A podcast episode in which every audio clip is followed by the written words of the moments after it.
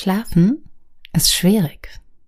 Man sollte meinen, in den Schlaf zu finden, müsse so leicht sein. Aber für viele Menschen ist es das nicht. Und es ist so ein Trend, dann von mangelnder Schlafhygiene zu sprechen. Heute erzähle ich davon, wie diese Schlafhygiene funktioniert, warum sie funktioniert und warum ich dem Konzept trotzdem kritisch gegenüberstehe. Es gibt auch neue Ideen für den Schlaf, nachhaltigere, solche, die nicht auf Fehler schauen, die Menschen angeblich machen. Menschen sind klüger, als die Schlafhygiene ihnen unterstellt. Mein Name ist Isabel Prophet. Ich bin Journalistin für Arbeitsforschung und Autorin der Bücher Die Entdeckung des Glücks und Wie gut soll ich denn noch werden? Und ich habe mein Leben lang schlecht geschlafen. Wie die Zukunft der Schlafdebatte aussehen kann, das erzähle ich in der neuen Folge Rush Hour.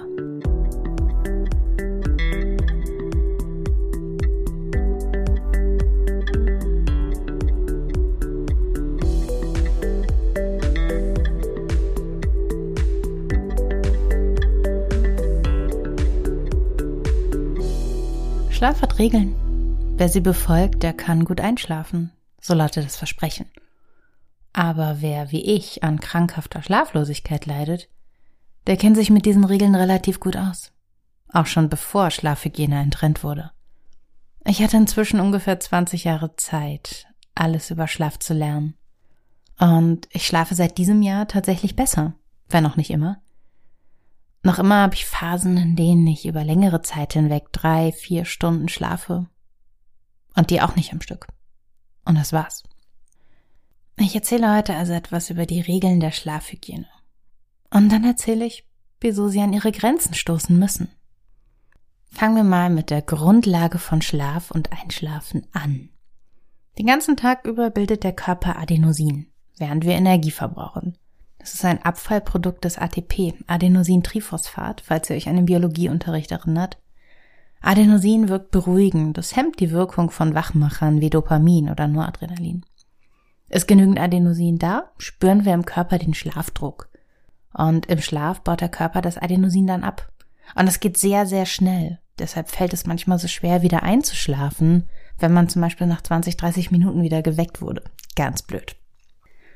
Und dazu gibt's noch Melatonin, den Taktgeber. Melatonin bildet der Körper, wenn es abends dunkler und kühler wird.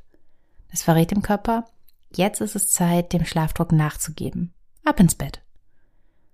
Und sobald wir morgens ins Licht kommen, baut der Körper das Melatonin wieder ab.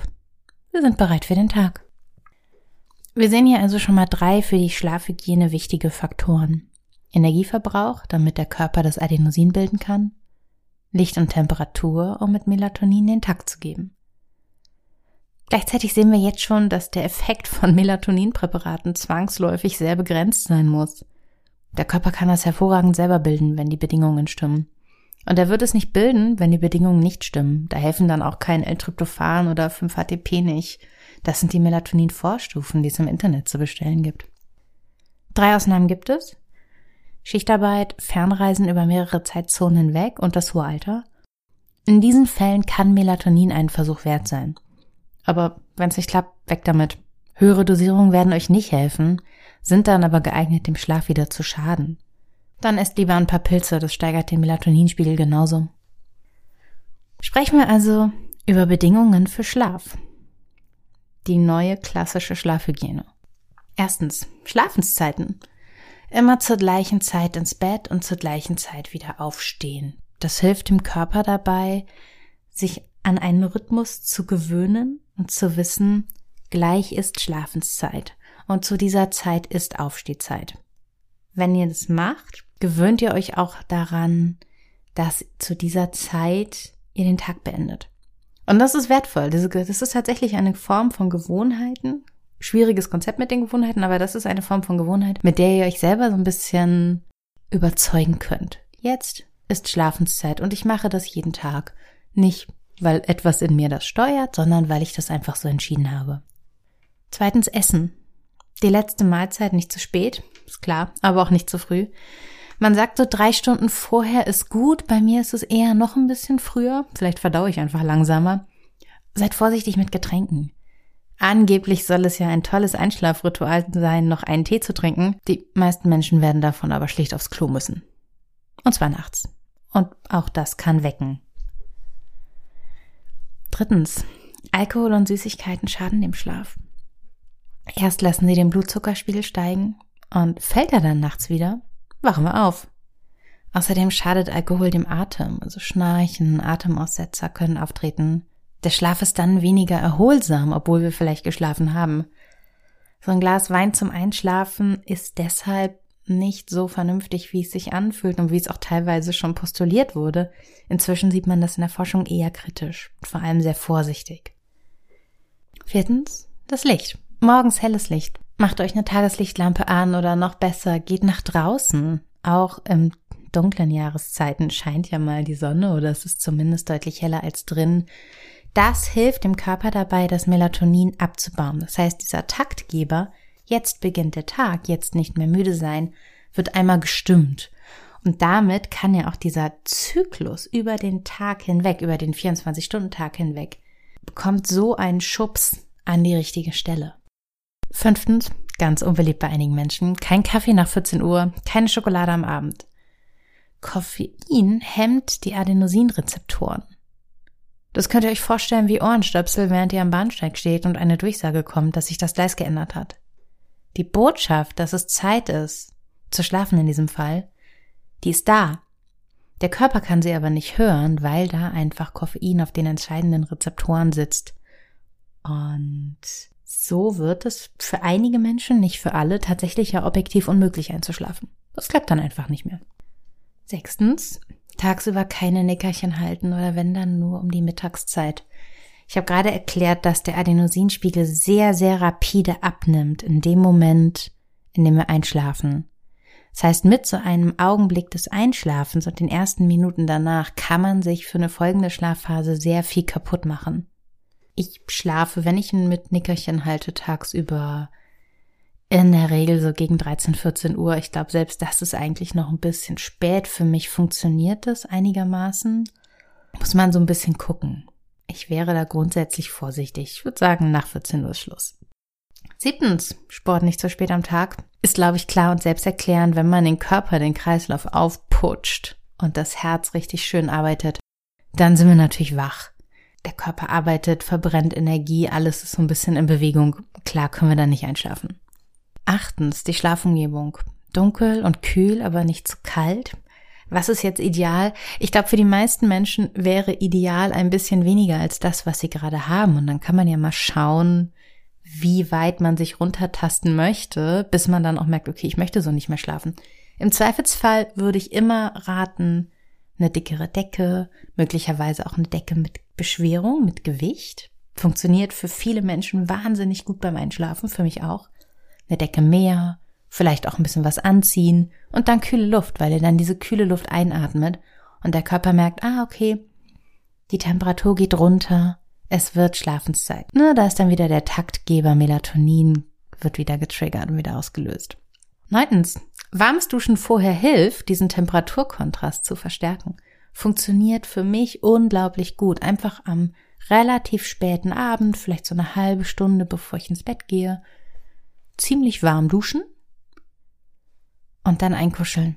Kühle Luft und einschlafen. Kann helfen. Zehntens, Lichtquellen eliminieren, Smartphone, Fernsehen aus. Ich habe das letztens in der Folge zum Winterblues, zur Vorbeugungsfolge schon gesagt. Der Effekt des blauen Lichts beim Smartphone ist in der Wissenschaft momentan umstritten. Grundsätzlich halte ich noch einen anderen Aspekt für viel, viel wichtiger, nämlich die Dinge, die wir in den Medien wahrnehmen. Ich komme dazu gleich nochmal. Ich glaube, dass das noch ein ganz schön starker und absolut unterschätzter Wachmacher ist. Lässt sich halt schwer erforschen, ne? Was nehmen Menschen wahr, wenn sie ihre Smartphones schauen? Blinder Fleck der Forschung, würde ich sagen. Das waren die Regeln des Schlafs.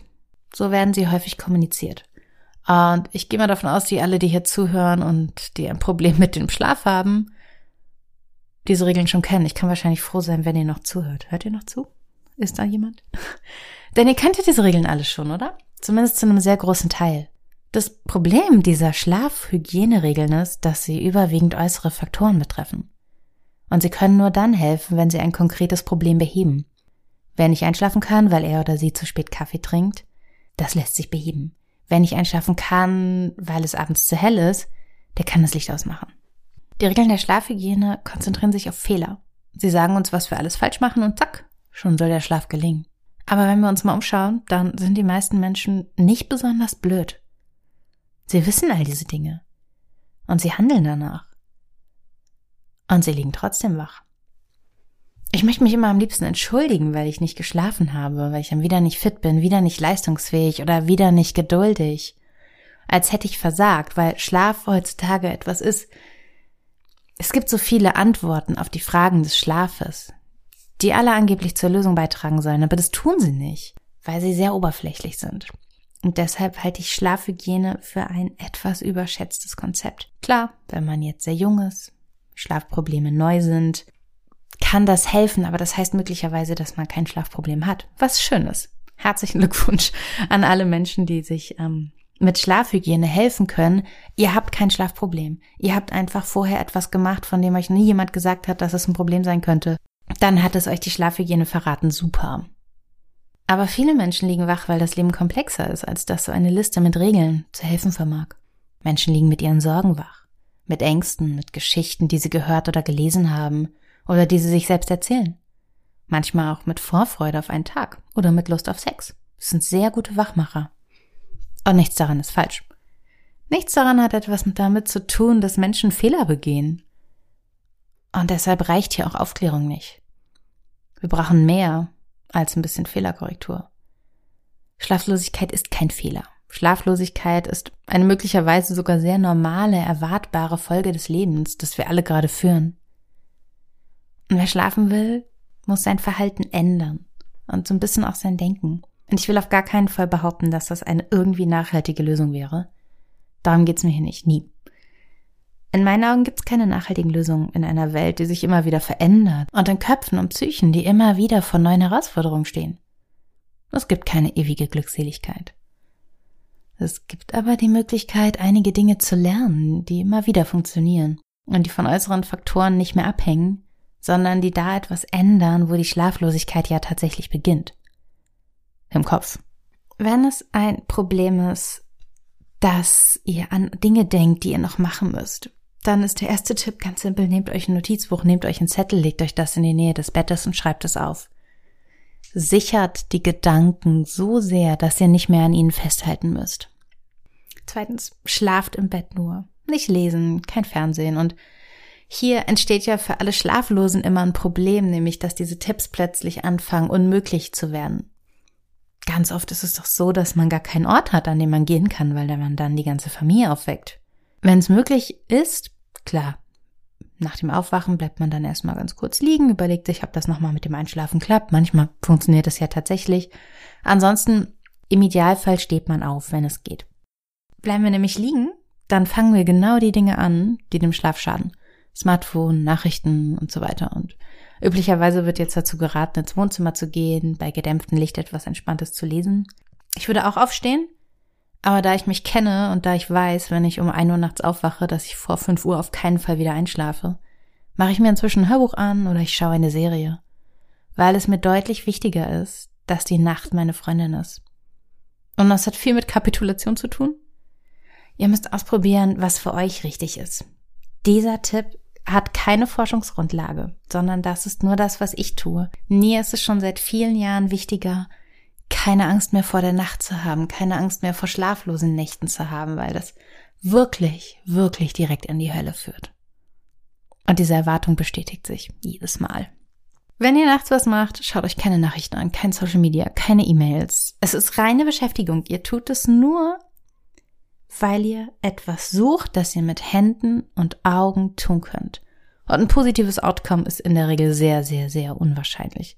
Klar, wenn ihr gerne die New York Times lest oder den Magazinteil der Süddeutschen, da werdet ihr sicherlich etwas Gutes finden, etwas Schönes finden. Wenn ihr auf Nachrichtenseiten guckt, findet ihr einen Autounfall, ihr findet Dinge, die euch triggern, ihr findet Nachrichten, die euch Angst machen. Da gibt es kein positives Outcome auf diesen Seiten. Die sind auch nicht dazu gedacht, euch irgendwie zu trösten. Die sind nur dazu gedacht, zu unterhalten. Das können sie machen, ist aber nachts nicht so eine gute Idee, ganz ehrlich, dann lieber ein Hörbuch oder eine schöne Serie. Irgendwas, das euch ablenkt. Die Chance, dass ihr dann irgendwann ausschalten könnt und relativ flott einschlaft, weil das Gehirn einfach so schön leergefickt ist, ist relativ groß. Funktioniert übrigens in meinen Augen nicht abends, funktioniert aber möglicherweise, wenn das Kind schon im Brunnen gefallen ist und ihr da nachts wach im Brunnen, äh, im Wohnzimmer sitzt und darauf hofft, irgendwann wieder einschlafen zu können. Vierter Punkt. Schaut mal, ob ihr richtig zu meditieren lernt. Und das tut man tagsüber in Ruhe, nicht nur abends frustriert im Bett, wenn man dann wieder darauf wartet einzuschlafen.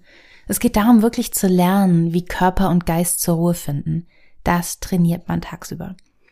Gute Übungen sind Atemzüge zählen immer wieder bis zehn. Ein, eins, aus, zwei, drei, vier und so weiter bis zehn. Und dann von vorne. Eins, zwei, drei, vier, fünf, sechs, sieben. Auch eine gute Methode ist der Körperscan. Ihr geht einmal ganz durch von Kopf übers Gesicht, durch den Kopf, durch den Hals, Schultern, Arme, Brust und so weiter bis zu den Füßen. Schön langsam. Ich finde ja immer, wenn es zu langsam wird, wird es irgendwie langweilig, dann denke ich an was anderes. Mm, ich weiß aber, dass es auch Menschen gibt, die das richtig langsam können. Einige schwören auch auf Visualisierung. Für mich funktionieren die überhaupt nicht, gar nicht. Ihr könnt aber in der Headspace-App ganz vieles ausprobieren. Also Visualisierung bedeutet dann zum Beispiel, dass man sich vorstellt, dass so Sonne auf einen runterscheint oder Sonne scheint aus einem heraus. Soll super sein und soll für quasi jeden Menschen funktionieren, für mich nicht. Probiert's aber aus. Fünftens, aus der Schlaftherapie gibt's noch eine Idee, die Schlafzeiten zu reduzieren. Das ist die Schlafverhaltenstherapie. Und hier wird's tatsächlich spannend. Weil später ins Bett gehen ja tatsächlich dabei helfen kann, länger am Stück zu schlafen oder sogar unerwartet durchzuschlafen. Und das ist wahnsinnig, wahnsinnig hart, gerade wenn man schon wenig schläft, dann auch noch später ins Bett zu gehen.